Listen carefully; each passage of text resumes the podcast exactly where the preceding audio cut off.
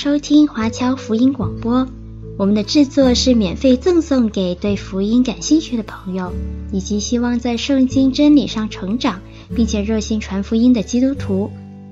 您可以透过电话和电邮向我们索取，或浏览我们的网站 cgbconline.org 来了解我们的最新资讯和制作。您也可以在 Apple Podcast、Google、Spotify 以及 SoundCloud 等各大 Podcast 平台的手机应用程式上搜索 CGBC Online 或加拿大华播来收听华播的制作。我们也欢迎您以自由奉献的方式来支持我们的事工。再次感谢您的收听。我们开始进入一个很重要的思想。前面我们已经讲过，作者在那边强调说，借着耶稣基督给我们带来的更美的启示，耶稣基督胜过了摩西，啊，耶稣基督带来更美的安息。今天下边，作者继续的提，提到什么呢？他除了把耶稣跟先知比喻、比方，跟天使比方、跟摩西比方。啊，在这个地方又跟什么来比方呢？跟什么来比较呢？跟大祭司。从第四章的第十四节，一直到第八章的第五节，这里提到一个更美的大祭司。我们去看第十四节到第十六节的经文，第四章的十四节一直到第十六节的经文，我们一起读来。我们既然有一位已经升入高天尊荣的大祭司，就是神的儿子耶稣，便当持定所承认的道。因为我们的大祭司并非不能体恤我们的软弱，他也曾凡事受过试探，与我们一样，只是他没有犯罪。所以我们只管坦然无惧的来到施恩的宝座前，为要得连续、蒙恩惠、做随时的帮助。好，在这个地方开始提到说，提到说这里有另外一位，这里有一位另外的大祭司是神的儿子。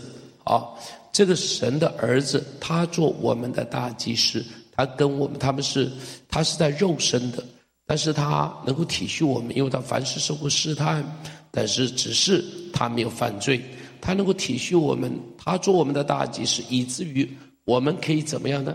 我们可以坦然无惧的来到主的面前，进入至圣所，然后呢，得连续蒙恩惠，做随时的帮助。他这个大祭司带来的恩典，是胜过旧的大祭司带来的恩典。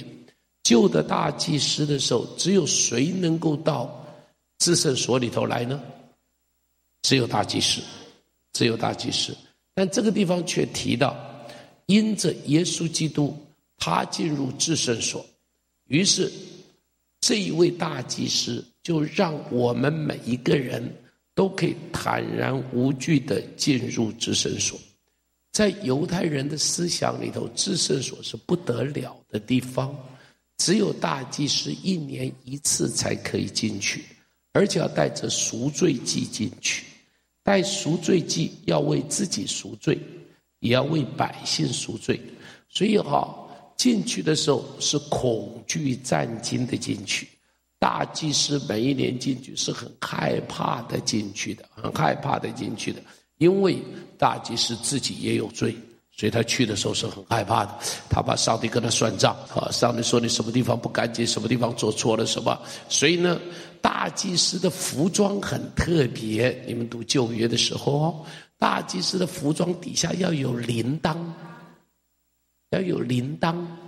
一走起路来，铃铛会叮当叮当的响，就像以前我们的牛的脖子上挂铃铛一样，走起路来就叮当叮当叮当。大祭司的衣服上边要有铃铛，那个随着一个铃铛一个石榴，一个铃铛一个石榴，你记得哈、哦？干嘛呢？就在里头一有声音，就知道他还是活的，他还在走来走去。万一很久没声音，就要准备进去抬人了。表示他死了，要准备进去抬人了，所以这个对他们来讲是非常恐惧战惊的事情，恐惧战惊的事情。但是他说什么呢？耶稣进去了，所以让我们有一个恩典，怎么样呢？一起可以进去。阿门。他说他可以怎么样呢？他可以体恤我们，所以我们进去呢，就得连续蒙恩惠，做什么？做随时的帮助，真好哦。以前的时候，一年只有一次，只有大祭司。现在呢，是因着耶稣这个大祭司。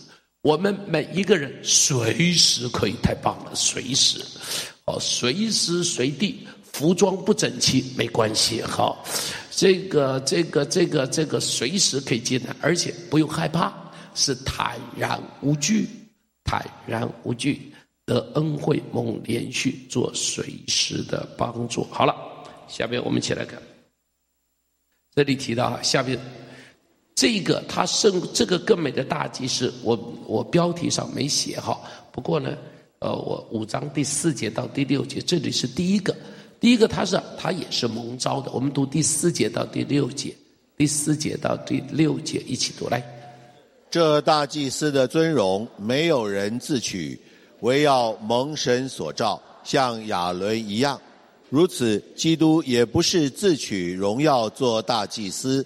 乃是在乎向他说：“你是我的儿子，我今日生你的那一位。”就如经上又有一处说：“你是照着麦基洗德的等次，永远为祭司。”好，读到这里，这里提到说什么？大祭司不是说我自己说我是大祭司，所有的尊荣也不是说我自己要就有尊荣，他这个大祭司是怎么样？必须是出于上帝的拣选，所以上帝拣选利未人，不是所有的利未人可以做大祭司。利未人中间只有亚伦支派的后代可以做大祭司，啊，亚伦支派的后代可以做大祭司。所以他这里提到说，他说耶稣不是列在立位之派，更不是亚伦之派，但是他是被拣选的。他被拣选什么？是因为上帝。在诗篇上边的应许说什么呢？你是我的儿子，我今天怎么样？我今天生你。他是被蒙召，照着谁的等次的？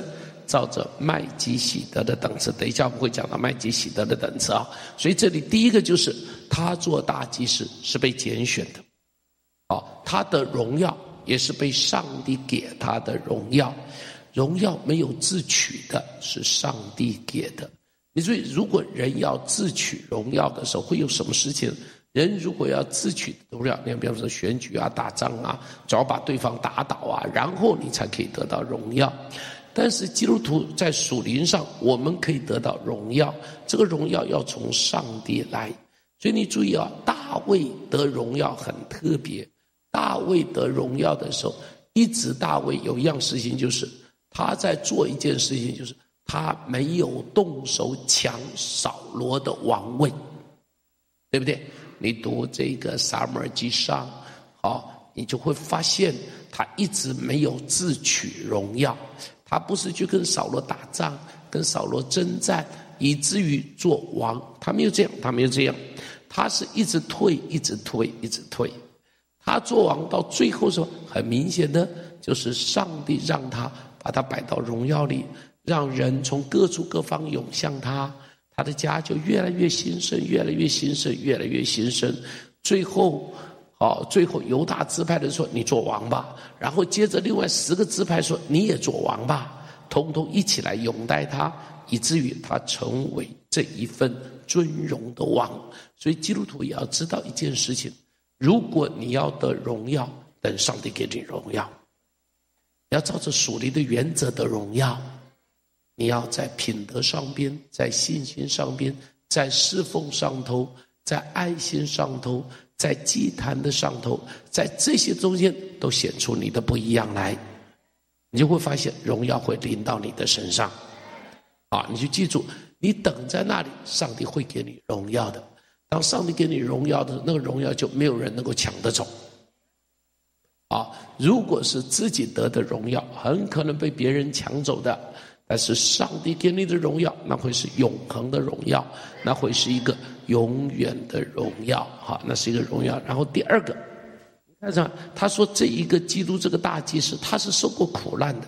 一般人间的大祭司是没有受过苦难的，但这个祭司是受过苦难的。就看第七节到第十节，第七节到第十节，我们一起读来。基督在肉体的时候，既大声哀哭、流泪祷告，恳求那能赦免他免死的主，就因他的虔诚蒙了应允。他虽然为儿子，还是因所受的苦难学了顺从。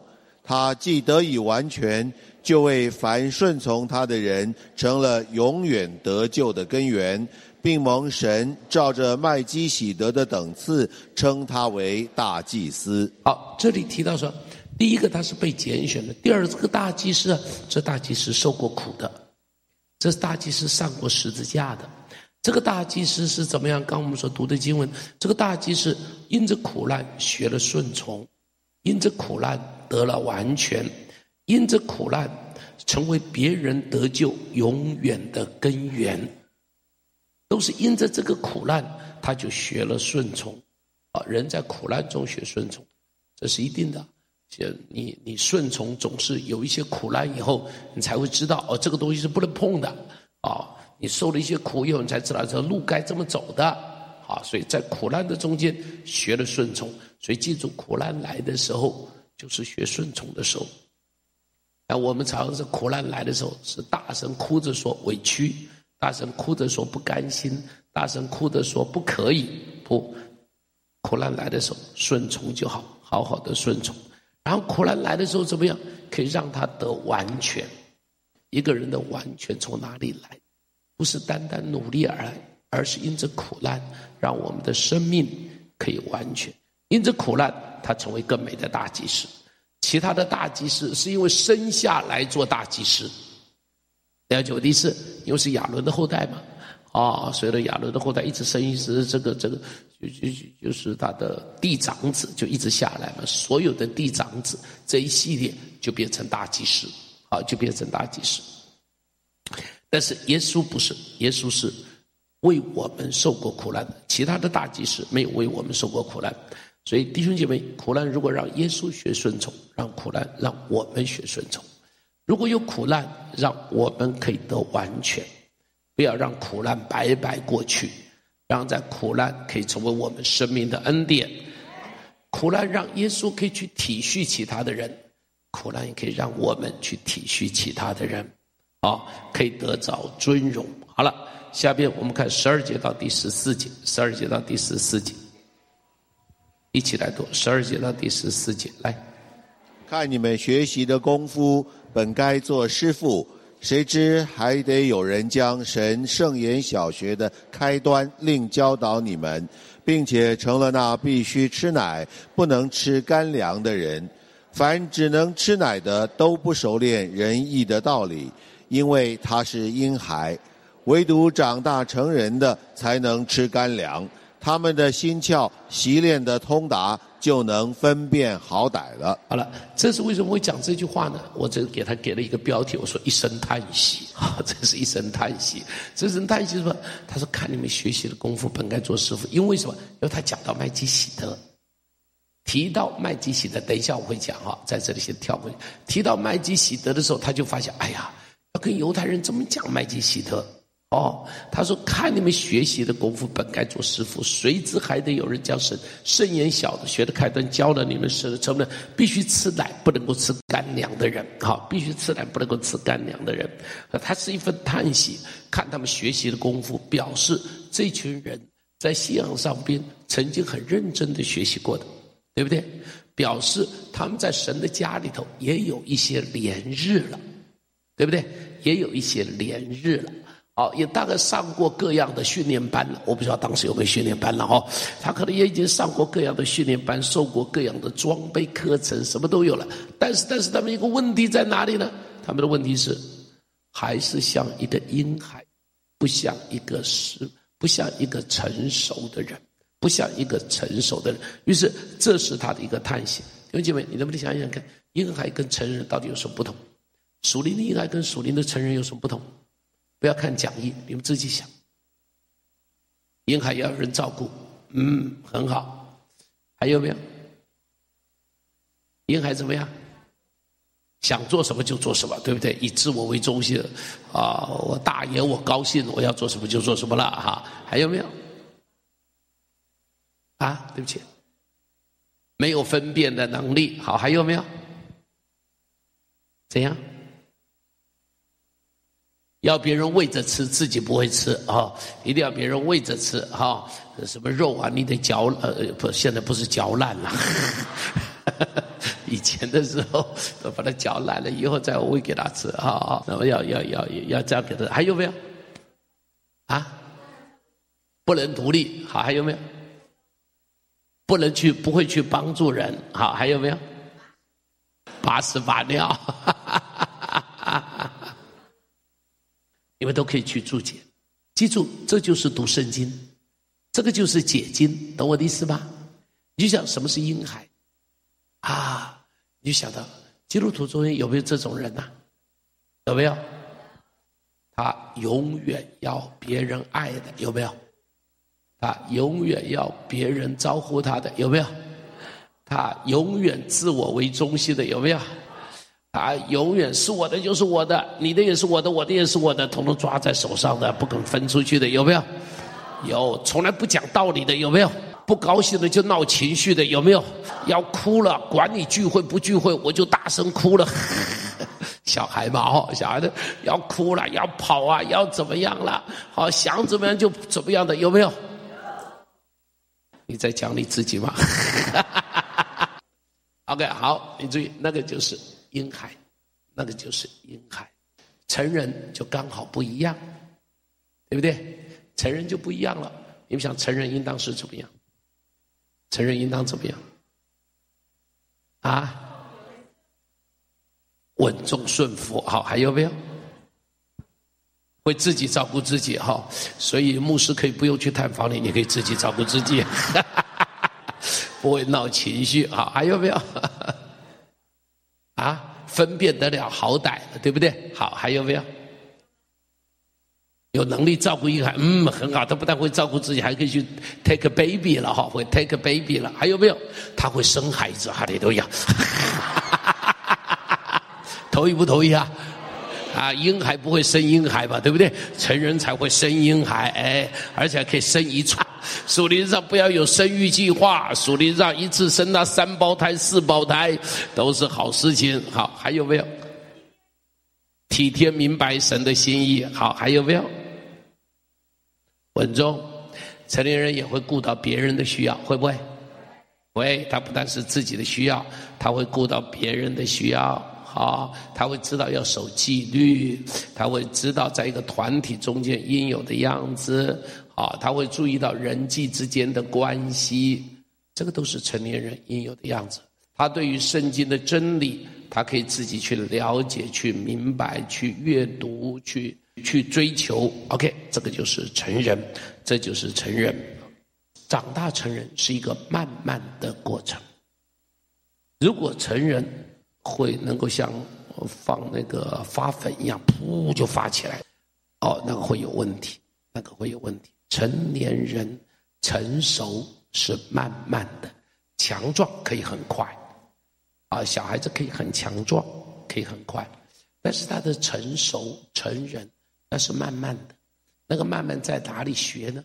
在挫折中学，一点一点的学，啊，要经过训练来学，越有训练的学习会越好。没有训练的学习，你就让它随便长也可以，只是长出来的会不好，哦，长出来的会不好。如果有学习的教导，那个长出来的会很好。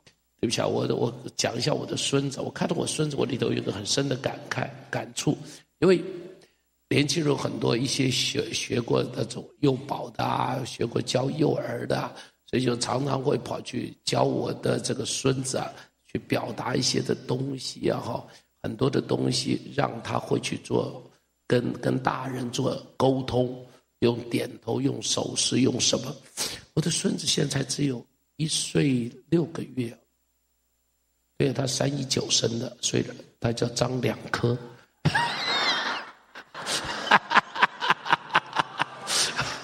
听不懂，三一九生的啊，所以叫张两颗。然后我就发现这个，因为有教，他就有学。我就发现以前我们也不会教，所以我就发现他这一岁半了哈，他很会表达很多的东西。我想这是因为有教，了解我的意思啊？有教，他会很容易表达他的意思，跟我们之间的沟通，所以他都不会哭，因为他可以沟通。很多小孩是用哭来沟通。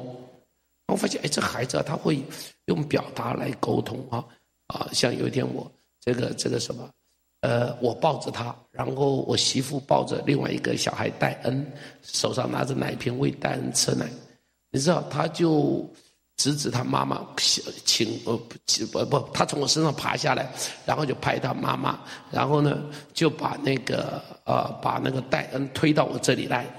啊，然后哦，我就知道，那我就把戴恩接过来，然后他妈手上还拿着奶瓶呢，他把他的奶瓶推给另外一个阿姨去，啊，让妈妈两只手都空了，然后他就爬妈妈身体，然后叫妈妈把他抱起来。哎，我说哦，我说他会，他懂得表达哈，因为他有学，就是他被被被被教过嘛哈。我没有意思说他特别聪明，但因为被教过的，所以就不一样。有一天到我的办公室里头，他就去把电灯关掉。哎，我说，哎，孙子，你干嘛关灯？然后他就把我推出来，从办公室里头推出来。推出来以后啊，哈，然后另外还有几个几个年轻人在里头啊，他就一个进去，一个一个的把他们通通推出来。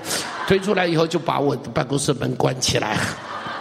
我就发现，哎，他被教过了，所以他会表达。我们以为这一岁多的小孩什么都不懂，哦，原来他懂，原来他里头有他的意思在那个地方，有他的意思在那里。OK，一样。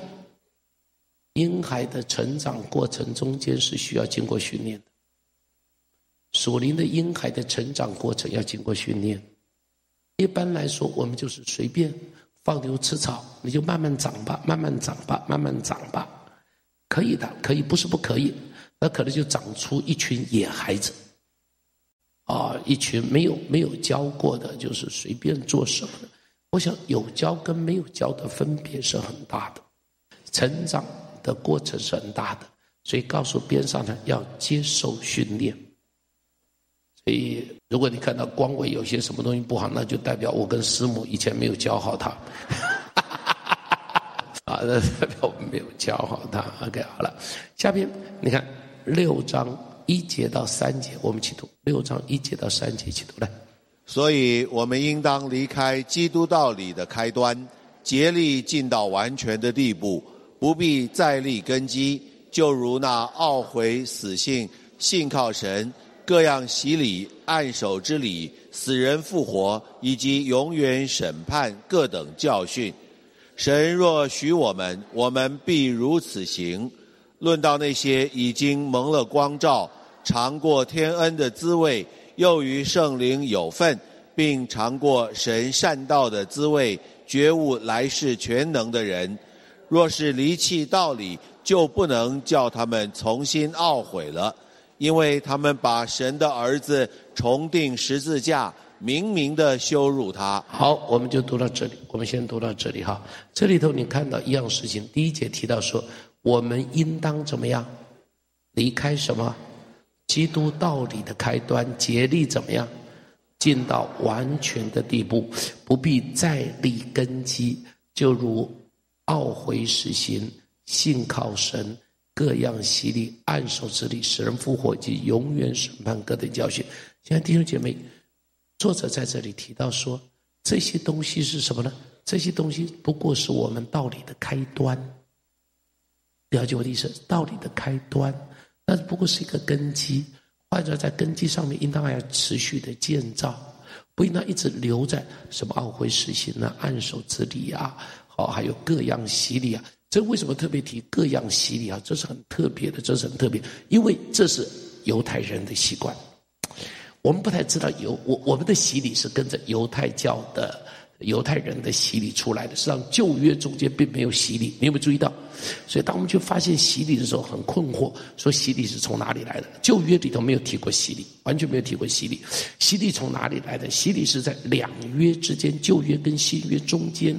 犹太教发展出来的，他们的一份洁净之礼啊，他们一份洁净之礼。但这个洁净之礼显然是被上帝接纳，被耶稣接纳，所以耶稣也去受洗，懂我的意思？所以我们基督教接受这个洗礼。但是犹太人的洗礼是什么？很麻烦。我告诉你知道，很麻烦。他们的洗礼不是洗一次，我们是一生洗一次就好了。犹太人不是洗一次，一天洗很多次。我说他们有洁癖，你知道吗？他 们这是有洁癖，他们一定要洗很多次。所以呢，他们的犹太人的社区里头啊，会堂中间最重要的东西是什么？是洗礼池。这很难相信的，很难讲。最重要的洗礼池，而且一定是全身进去去进去的，不矮矮的也全部都躺进去，而且躺进去的时候，他就是。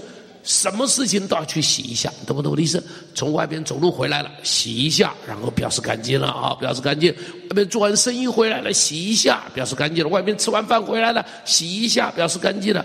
哇，所以他们有各式各样的洗礼，所以这里讲各样的洗礼，跟我们不一样。而且他们的洗礼哈，我们洗礼穿袍子下去，对不对？对不起啊，他们的洗礼是不穿任何东西下去。有任何东西都不能够挡住，所以他们男女分开来的。他们的洗礼啊是男女分开来的，啊，因为他们觉得这不能够挡住，挡住了就就就就算不干净，啊，就算不干净，连戒指都要脱下来，戒指都要脱下来，全部这样子下，然后然后这样子这样子洗，所以他们的洗礼是很麻烦的。所以这里想说各样的洗礼。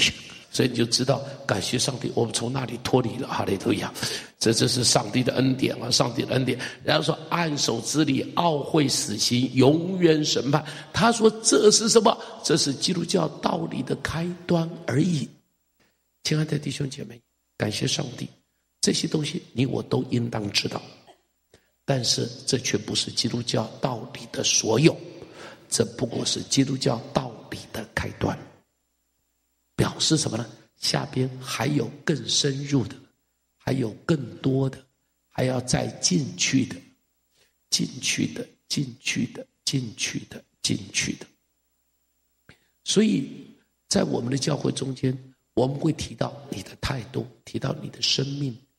我们说这边会提到你整个人的建造。基督教的信仰有将来的审判，有今世的生活。将来的审判凭信心进去，将来的审判凭恩典进去，今世的生活一样是凭恩典，但是绝对超过你现在所能够想象的。你今天经历的恩典，远远比不上上帝后边要给你的恩典。你今天认识的上帝，绝对只是上帝的一小部分而已。所以在这里有一个很重要的思想，就是我们常常用我们的 knowledge 去认识上帝，以为上帝就只是这样。我们，你如果读了这整个希伯来书，你就会发现，原来上帝给我们的启示是越来越往前进的。了解我的意思？对犹太人来讲，开始接受耶稣是弥赛亚，这已经是不得了了。开始接触了，然后呢，在这个信仰中间慢慢往上面建造，发现啊，原来安息日，安息日不过是一个表征，你看到没有？这个对我们来讲，本来就安息日是个表征嘛，所以我们现在不必被安息日捆绑了。知道安息日是哪一天吗？啊，很多人不知道，很多人说礼拜天，安息日不是礼拜天，安息日不是礼拜天，安息日是礼拜五太阳下山到礼拜六太阳下山，知道了哈。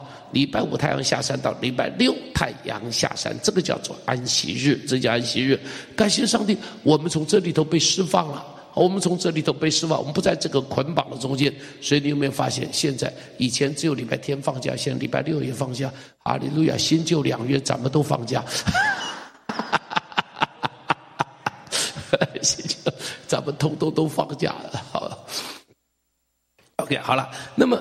你看到这些的，看到这些东西，你就知道这个、这个、这个、这个什么？这个启示是越来越往前进。你的信仰也应当越来越往前进。对教会而言，比方以台湾的教会最早期、最早期，我不知道长老教会的情形。像是我们说国语教会最早期的时候，那个信仰是什么呢？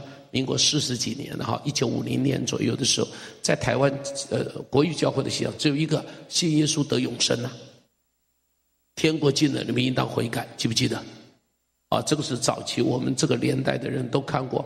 我我以前教堂围墙外面写的都是信耶稣得永生，要不然就天国近了，你们应当悔改，就这两句话吧，就这两句话吧，对不对？好，所有的信仰就是这个，直到这里，直到这里。到了后来的时候，就变成耶稣爱你。啊，就所以写的字都叫耶稣爱你，耶稣爱你，耶稣爱你。到了现在就已经千变万化，各式各样的主赐平安呐，什么什么。你看，开始讲到耶稣爱你跟主赐平安的时候，事实上这个信仰已经从什么呢？已经从未来的盼望开始进入今生的生活。了解不了解我的意思？对不对？就是他的信仰开始发现哦，除了这个以外，原来上帝关心的不止将来今天的那个非常重要。上帝也关心一件事情：今天你怎么过日子？明白？好，上帝爱我们，所以包含今天，上帝都预备。你看，这什么？这是信仰在往前行，这信仰在往前行。好，信仰在往前行。以前的时候比较强调什么呢？比较强调为主受苦，所以呢，比较强调背十字架、钉十字架的耶稣。哎，现在的时候你会听到我在讲什么？耶稣已经复活了。我会告诉你，耶稣凯旋了。你说这个信仰在讲什么呢？不是单单一个受苦的耶稣，开始讲到一个做王的耶稣，一个凯旋的耶稣。你看到没有？这是什么？这是在往前边进，这在往前边进，这在往前边前行，在往前边前行。亲爱的弟兄姐妹，你的信仰也要往前边前行。你的信仰不要只停留在一点点哦，将来。拿着一个什么天国护照就进天堂，哦，哦，就就只在等这个，不对，你的信仰，圣经中间所有上帝给你的应许，你都能更多的认识。你要竭力尽到，竭力尽到完全的地步。你要离开基督道理的开端，对吧？好了，下面看第四节到第九节，我们一起读第六章的第四节到第九节，一起读来。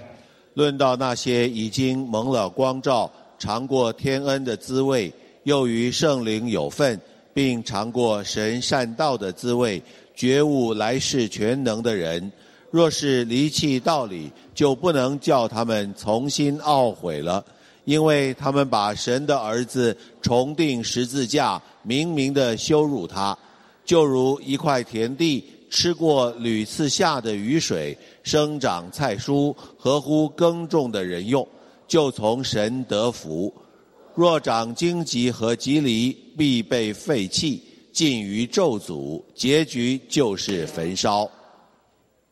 这里开始提到，这里提到什么？这里提到说，他插入的一段话，插入的一段田地啊，长菜蔬还是长荆棘？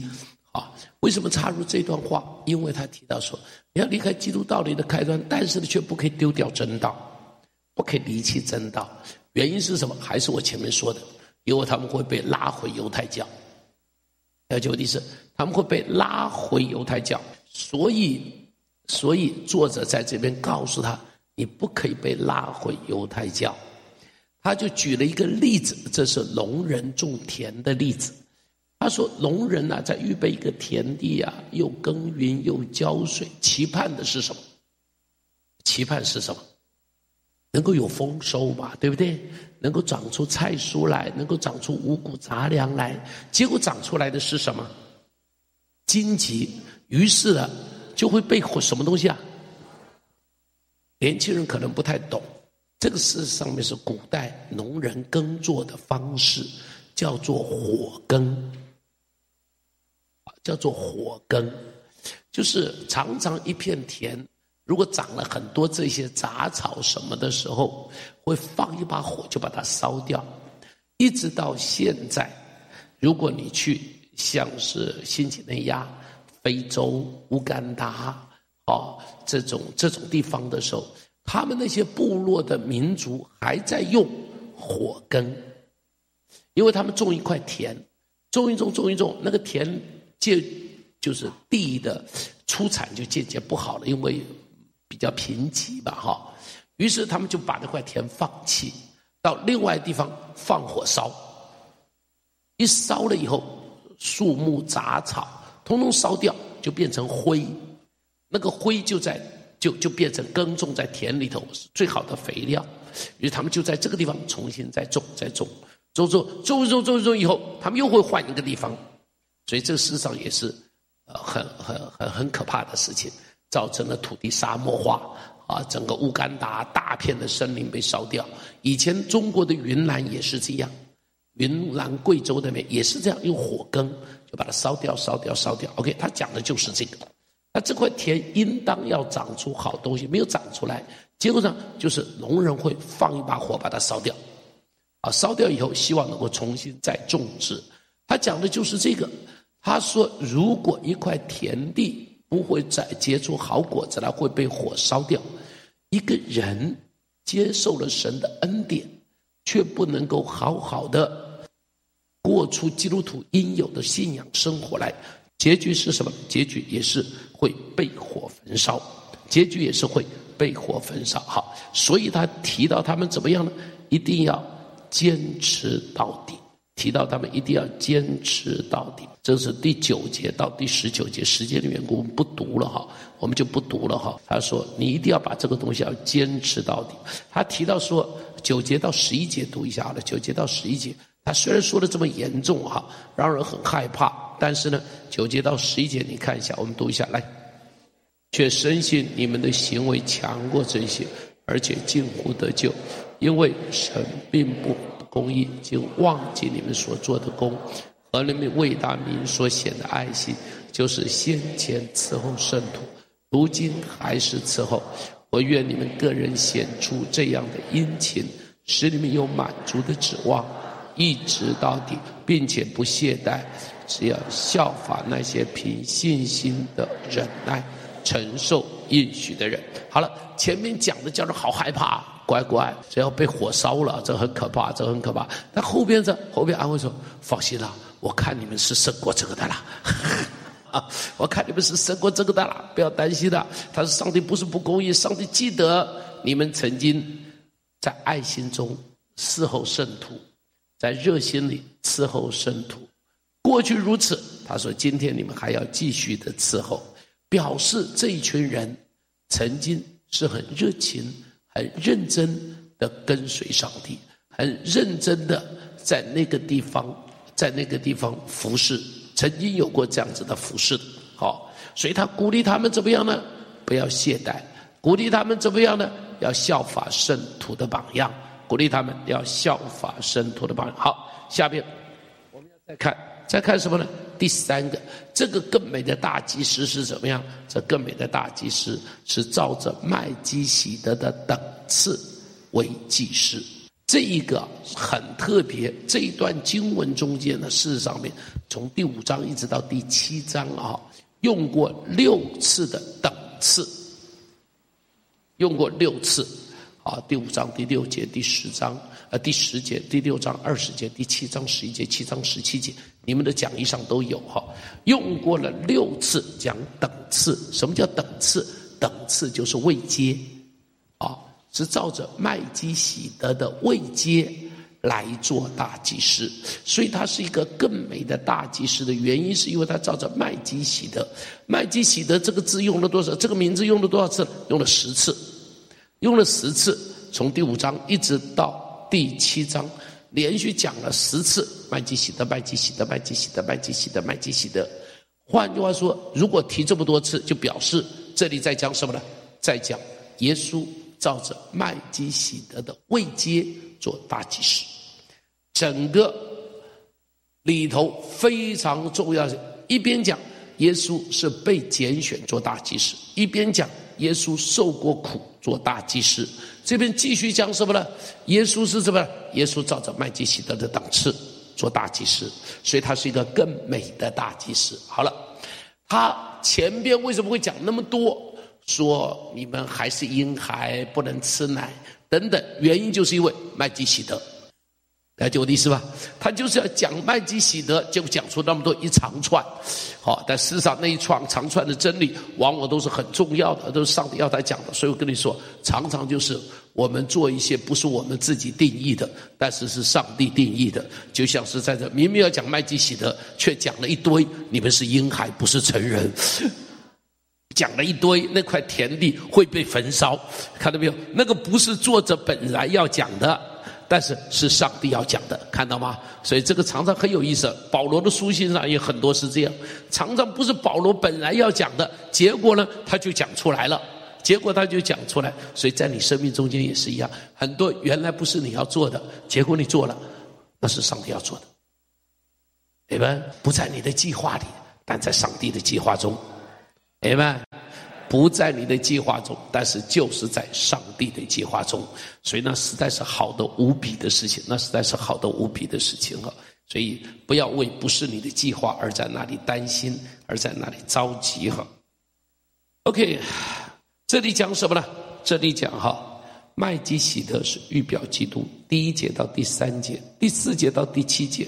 讲麦基洗德高于亚伯拉罕，第八节到第十四节讲麦基洗德的等次取代了立位的等次，第七章的第一节到第三节，OK。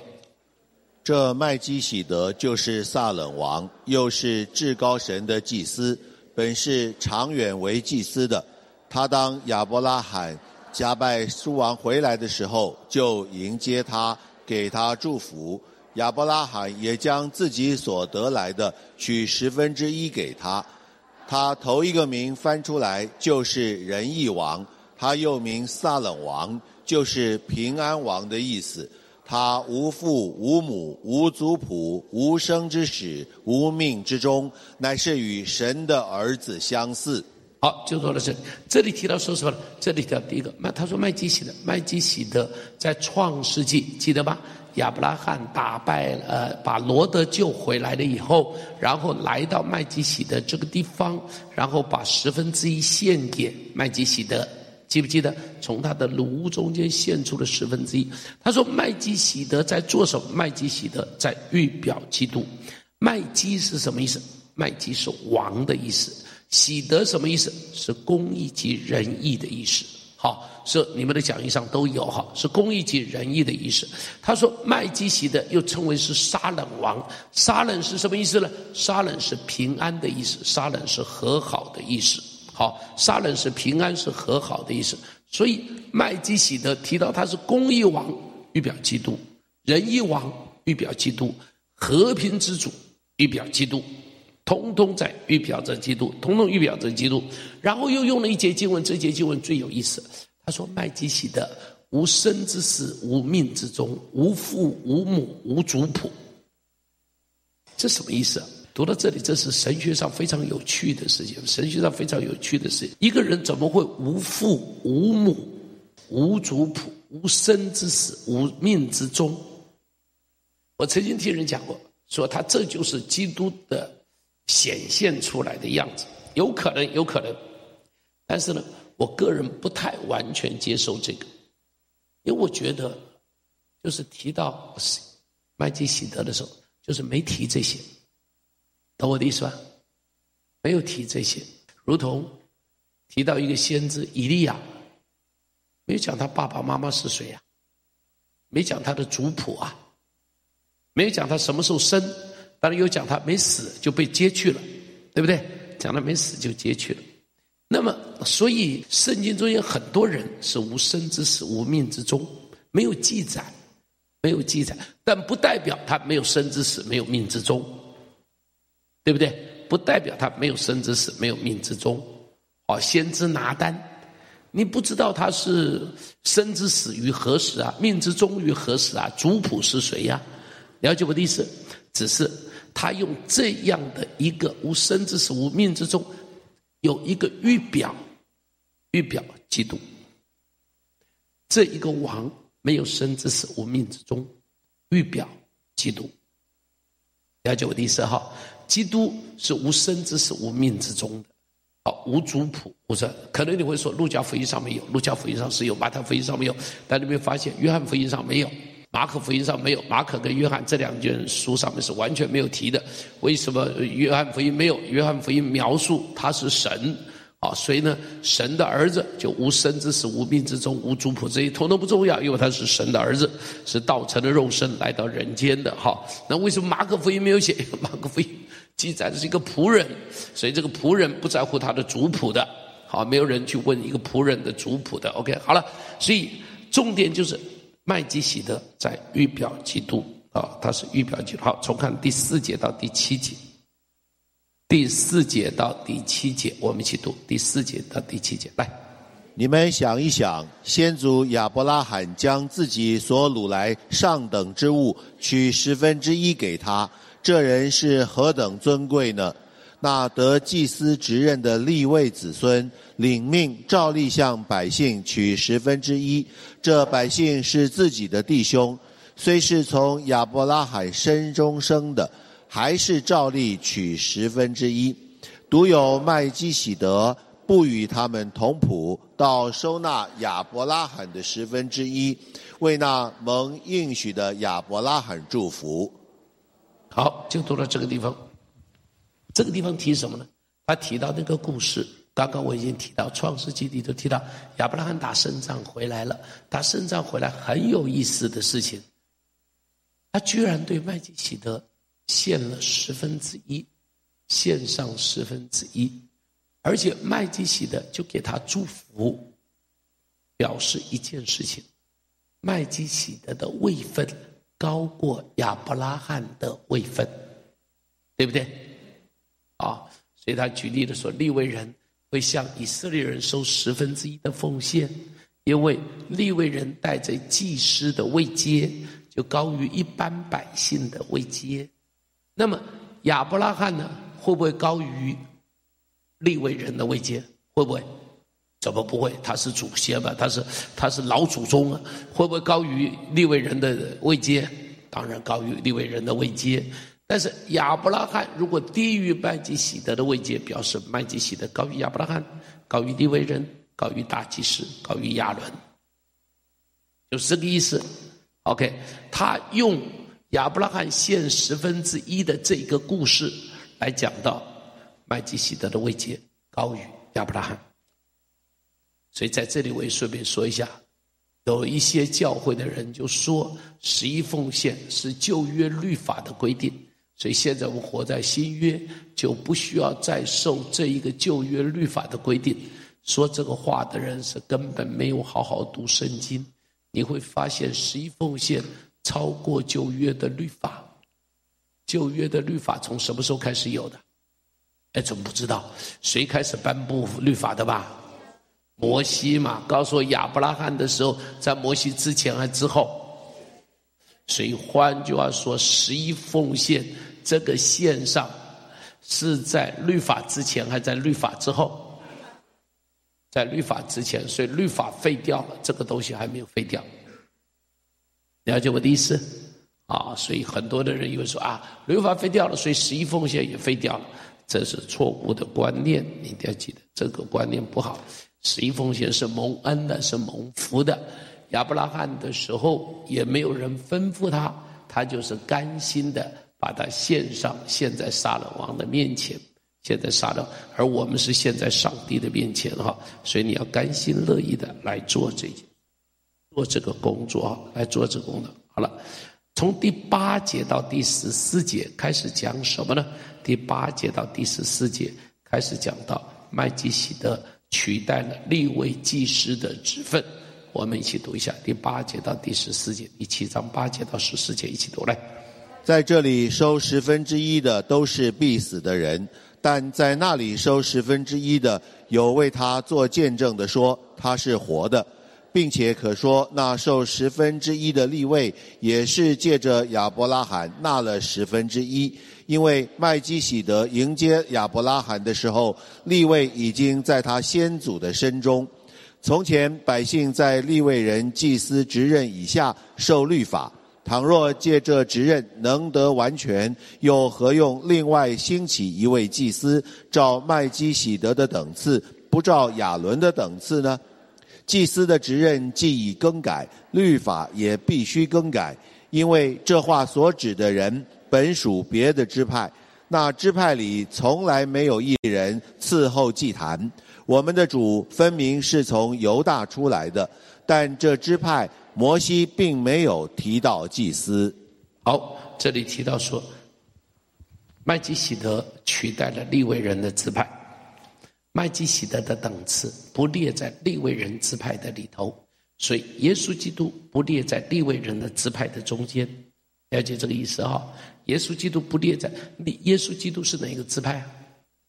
犹大支派，好，是大卫的后代，是犹大支派，但他不列在利未人支派的里头，因为他照着麦基洗德的等次。了解这个意思啊，因为他照着麦基洗德等次。好，下边第十五节开始，第十五节继续看下去。来，倘若照麦基洗德的样式，另外兴起一位祭司来，我的话更是显而易见的了。他成为祭司，并不是照属肉体的条例，乃是照无穷之生命的大能。因为有给他做见证的说，你是照着麦基洗德的等次，永远为祭司。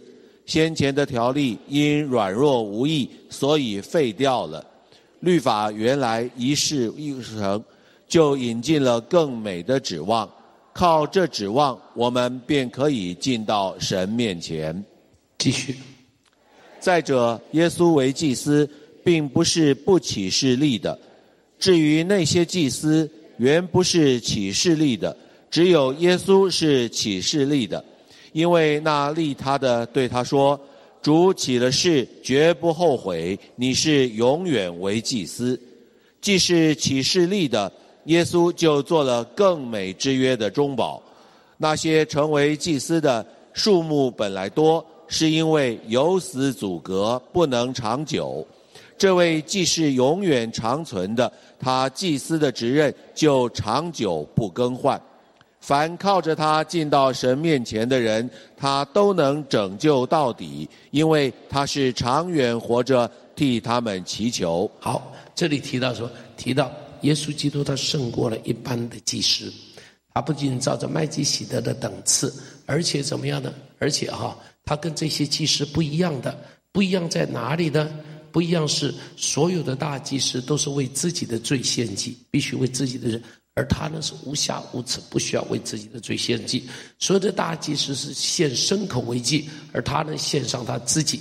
所有的大祭司是每年都要献，而他呢只献一次。所有的大祭司是立软弱的人为祭司，而他呢是神的儿子被立为祭司。所有的大祭司凭着人间的律法为祭司，他呢是凭着无穷生命的大能为祭司。好，无穷生命的大能，所有的大祭司会因为死亡而更换，而他呢是永远做祭司。哎们，所以你会发现这什么？这个就是不同了。所以就讲他是一个更美的他，他胜过了这个，他胜过了这个，他是长远活着，好替他们祈求。好，他是长远活着替他们祈求。好了。我们看第这个是二十六节，又是他提到耶稣。我说他每次提到耶稣啊，哈，都会有一些有一些很涌出来的赞美哈。你看二十六节一起读来，像这样圣洁、无邪恶、无玷污、远离罪人、高过诸天的大祭司，原是与我们合一的。好，你看他提到说什么？他是怎么样？这样怎么样？圣洁，然后呢，无瑕疵，然后呢，无玷污，然后呢？远离罪人，然后呢，高过诸天的大祭司，原是与我们怎么样？你看真棒，他是呃圣洁、无邪恶、无玷污，远离罪人，高过诸天。亲爱的弟兄姐妹，这是在叫人啊。他提到耶稣的时候，我就讲，他每次提到耶稣的时候，里头就涌出这种赞美，哈，就涌出这种赞美。我们没有一个人是没有玷污的。没有一个人是没有瑕疵的啊！没有一个人是没有瑕疵的，但是唯独他是没有玷污、没有瑕疵的。唯独他是没有玷污、没有瑕疵的。好，下边第八章第一节到第五节，第八章第一节到第五节，我们一起读来。我们所讲的是其中第一要紧的，就是我们有这样的大祭司，已经坐在天上至大者宝座的右边。在圣所就是真帐幕里做执事。这帐幕是主所知的，不是人所知的。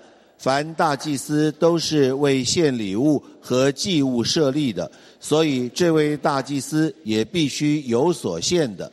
他若在地上，必不得为祭司，因为已经有照律法献礼物的祭司。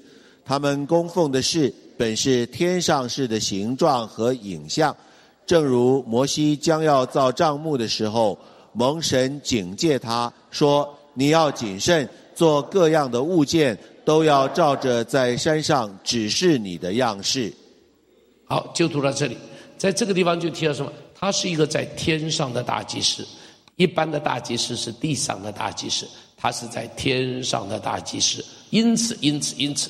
弟兄姐妹提到他的位阶，对犹太人来讲是要高过大祭司的位阶，对我们来讲都没有问题。他不写这个，我们都没问题，对不对？他不写这个，对我们来讲一点问题都没有。我们本来就接受他是大祭司，但对犹太人来讲太重要了。你要知道，犹太人来讲太重要。犹太人认为天使、先知、摩西、亚伦，好，亚伦这个都是不得了的事情。但是呢，作者告诉他超过了，超过了。亚伦已经过去了，这个东西已经废掉了。有一个新的大祭司要出来了。这个新的大祭司是在天上为我们祈求的。新的大祭司是一次献祭，永远献祭的。好，新的大祭司是一次献祭，永远献祭的。所以亚伯拉罕曾经对他献十分之一，他曾经给亚伯拉罕祝福，他无父无母无生之死，这是照着。麦基洗德的等次的，好，麦基洗德的等次的，亚伦及所有的大祭司都需要为自己的罪献祭，耶稣不需要。亚伦献牲口，耶稣献自己。亚伦要年年献祭，而只有耶稣是什么呢？一次献上就完全了。地上的亚伦只做地上的祭司，耶稣做天上的祭司。亚伦是不断的轮换，但是耶稣是永远的大祭司。这是一个完全的大祭司，哈利路亚！感谢上帝，我们有这样的大祭司，能够体恤我们，天天为我们祷告。你随时可以到他的面前来，他能够了解我们里头的软弱，体恤我们里头的软弱。所以我常常在想，耶稣是最有恩典的，真是圣经中他是，他是恒久忍耐，他也是不轻易发怒的。啊，虽然一宿虽有哭泣，早晨就怎么样，便必欢呼的。这什么？这个就是一个上帝的爱，那一个体恤的爱，一个大祭司的爱，一个大祭司的爱。你我都有这样子的大祭司，Amen。你我靠着这个大祭司，在上帝的面前可以坦然无惧。每一次只要一声“主啊，救我”就可以了。每次只要一声“上帝原谅我错了”就可以了，就可以了。所有的问题通通一笔勾销了。所以只要我们今天到上帝面前来，也不必每一天都牵一头牛来，乖乖这门口就变成屠宰场了；也不必天天牵一头羊来，天天牵，因为耶稣已经在天上通通已经完成了。耶稣已经在天上，通通已经完成了。好，回头我们会再讲到今天到底要签什么来。今天还是有东西要签来的，那是以后再讲。OK。